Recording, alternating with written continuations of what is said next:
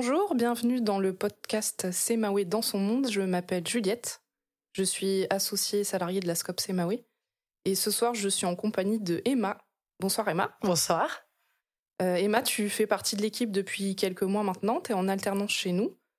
Euh, tu es facilitatrice, responsable qualité et en apprentissage pour devenir coach en holacratie. Et actuellement, tu es en même temps étudiante à Sciences Po Grenoble dans un master qui s'appelle Développement et expertise de l'économie sociale.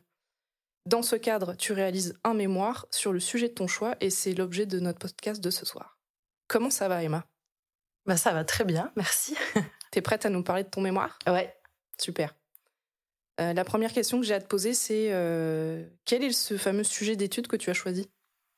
Donc moi, j'ai choisi de travailler sur holacratie parce que c'est un sujet qui me passionne, que j'ai découvert donc euh, en entrant à Semawe, que je connaissais pas du tout avant.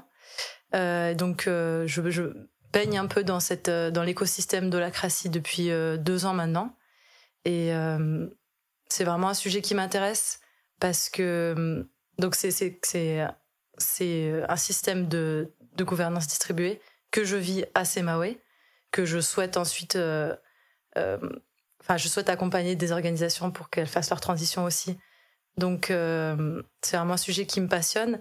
Et en même temps, c'est un sujet, ce que j'ai observé, c'est que c'est un sujet qui est très peu documenté de façon universitaire. Il y a très peu d'études, en fait, qui ont été faites sur, sur holacratie, sur les organisations qui, qui se transitionnent. Euh, qui ont adopté.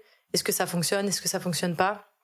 Euh, Quel impact ça a sur euh, le bien-être au travail, sur l'émancipation des salariés peut-être? En fait, il y, a, y a, beaucoup de choses qui se disent sur holacratie, mais en fait, il n'y a, a, pas vraiment, pas encore d'études vraiment universitaires qui ont été faites sur, sur ce sujet. Donc l'idée, c'est d'aller creuser ça en fait. Ton sujet, ça sera donc holacratie. J'avais envie de savoir euh, si tu avais déjà réussi à déterminer une problématique à laquelle tu souhaites répondre dans ce mémoire. Alors en fait, ce qui m'intéresse, c'est euh, le discours qu'on tient sur holacratie. Qu'est-ce qu'on se raconte en fait quand on parle d'holacratie? Ce que j'ai observé dans ces deux années euh, où j'ai un peu entrevu l'écosystème en France, c'est qu'il y a, en fait, on parle beaucoup d'holacratie et on le, on le confond en fait dans la presse mainstream avec plein d'autres trucs comme la sociocratie, euh, la gouvernance partagée, les entreprises libérées. En fait, il y a une espèce de confusion comme ça sur euh, sur ce système. Et euh, ça, ça m'intéresse beaucoup. Et j'aimerais bien en fait voir quand les organisations décident d'adopter holacratie, qu'est-ce qui se raconte à eux-mêmes, qu'est-ce qui se raconte en interne dans les organisations, qu'est-ce que les managers pensent que c'est, qu'est-ce que le dirigeant qui a voulu adopter holacratie, comment comment il le voit en fait, comment comment les salariés euh, l'entrevoient aussi. Et en fait, euh, j'aimerais bien étudier l'écart entre ces, différentes perceptions, en fait. Et mon intuition, c'est que au plus euh, l'écart est grand entre les différentes perceptions, au plus ce sera difficile pour une, organisation d'adopter et de réussir à maturer en holacratie. Parce que si on se raconte pas la même histoire, en fait, c'est mon intuition, c'est que ça, ça, ça, a moins de chances de fonctionner. Et au contraire, au plus on se, on se raconte un même discours, une même histoire commune, euh, au plus on a de chances que cette histoire devienne vraie, en fait. Et ça, ça m'intéresse beaucoup. C'est ça mon intuition. Et quel est l'état des recherches académiques aujourd'hui en France sur le sujet? Est-ce que tu t'es renseigné là-dessus? Eh bien, j'ai commencé. En fait, euh, ce que je me suis rapidement rendu compte qu'il y a très peu de recherches académiques euh, sérieuses sur le sujet. Euh, en fait, le fait est que Holacratie existe depuis très peu longtemps. Les premières organisations qui, qui fonctionnaient en Holacratie, c'était il y a 20 ans. Ça a beaucoup évolué en plus depuis. Donc, euh, en fait, on, on, a peu de recul sur euh, les organisations, surtout en France, parce que il y a 20 ans, c'était aux États-Unis et en France, c'est vraiment encore plus récent.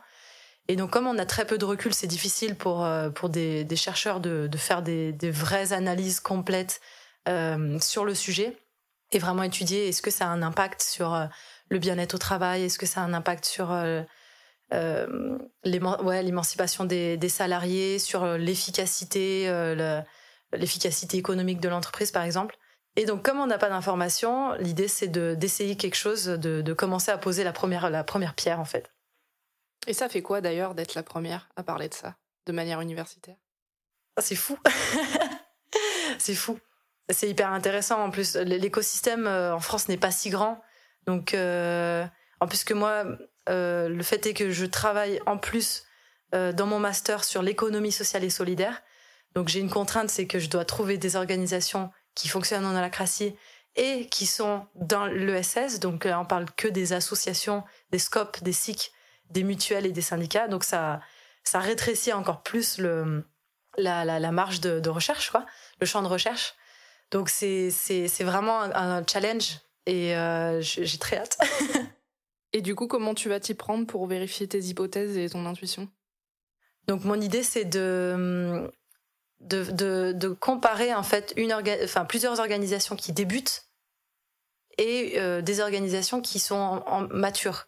Donc pour les organisations qui débutent, c'est de voir bon bah quel discours elles tiennent et comparer aussi les discours euh, au sein d'une organisation, le discours que tient un manager, le discours que tient un dirigeant, le discours que tiennent les salariés, de ah bah pourquoi on passe en holacratie et, euh, et donc de comparer ça, voir s'il y a un discours commun ou pas et de comparer ça à, des organisations qui sont matures, donc qui ont, euh, on peut dire qu'elles ont réussi. Après, on, on, peut toujours débattre sur le, le terme réussir, qu'est-ce que ça veut dire, mais euh, si on simplifie, des, des, des, organisations qui sont matures en, en holacratie et euh, qui sont satisfaites et que ça fonctionne bien, et voir ben quel est le discours à elles et est-ce qu'elles avaient un discours commun au moment où elles sont passées, elles ont décidé d'adopter holacratie et voilà comparer les deux essayer de, de, de sortir des, des, conclusions à partir de ça.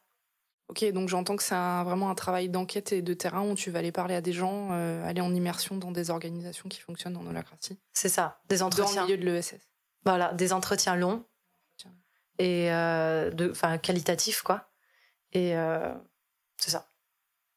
Ok. Et du coup, j'ai envie de te poser une, une dernière question un peu taquine, c'est dans la mesure où tu as envie de devenir coach en holacratie, comment tu vas t'y prendre pour garder une posture de neutralité? Ça c'est un vrai, un vrai sujet, un vrai. Euh, c'est quelque chose que qu'il faut vraiment que je euh, prenne en compte en fait, sachant que je suis euh, fan de l'holacratie et que je baigne dedans depuis deux ans et je trouve ça c'est le plus gros challenge pour moi, c'est de, de rester neutre et critique en fait de par cette posture universitaire euh, dans, dans, tout ce que je fais, de venir questionner, de venir euh, un peu euh, arriver avec une posture de, de, de naïf, de dire, enfin en fait, de, de, de, ne rien prendre pour acquis. Voilà. Donc c'est ça, c'est mon intention. Et en fait, alors en fait, je peux m'inspirer aussi de, des techniques de, de, de, sociologues qui font de l'ethnographie. Donc aller dans des dans des communautés ou dans, faire de l'immersion donc être vraiment à l'intérieur du groupe et, euh, et en même temps rester neutre. Donc en fait, il y a des techniques pour ça. Donc je vais m'en inspirer. Et, euh, et, je pense que le seul fait d'en avoir conscience qu'on a des biais, c'est euh, ça, c'est déjà le plus, euh, le mieux qu'on puisse faire en fait. C'est d'en avoir conscience pour ensuite euh, les désintégrer. Quoi. enfin, en avoir conscience et faire avec. Voilà. Ok, vaste challenge. c'est ça. Super. Ben, en tout cas, nous, on a hâte de voir ce que ça va donner, euh, quelle, quelle, production tu vas pouvoir euh, faire. On est très curieux de ça, sachant que nous, on fonctionne en holacratie, donc ça sera intéressant pour nous aussi. Merci Emma. Bah, merci à toi Juliette.